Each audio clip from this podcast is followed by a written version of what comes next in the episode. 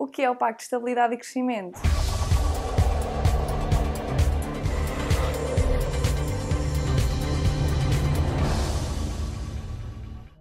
O Pacto de Estabilidade e Crescimento é constituído por um conjunto de regras destinadas a garantir que os Estados-membros da União Europeia tenham as finanças públicas sãs e coordenem as suas políticas orçamentais.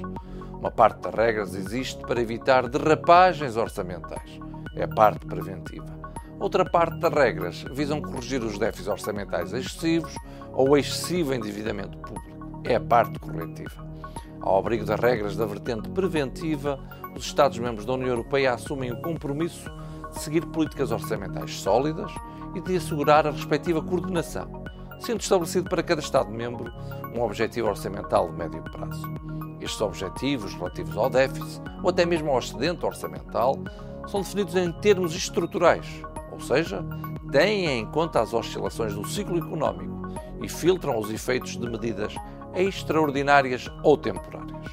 Os Estados-membros da zona euro indicam como pretendem atingir os seus objetivos orçamentais de médio prazo no quadro dos programas de estabilidade e os outros Estados-membros que não pertencem à zona euro no quadro dos programas de convergência a Comissão Europeia e os governos da União Europeia avaliam estes programas no âmbito do denominado Semestre Europeu.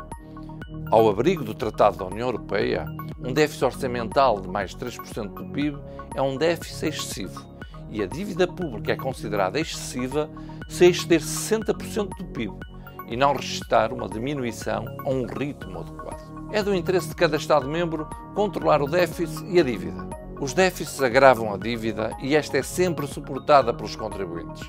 Uma dívida alta impede o investimento e dificulta o crescimento, o emprego e a defesa do Estado Social.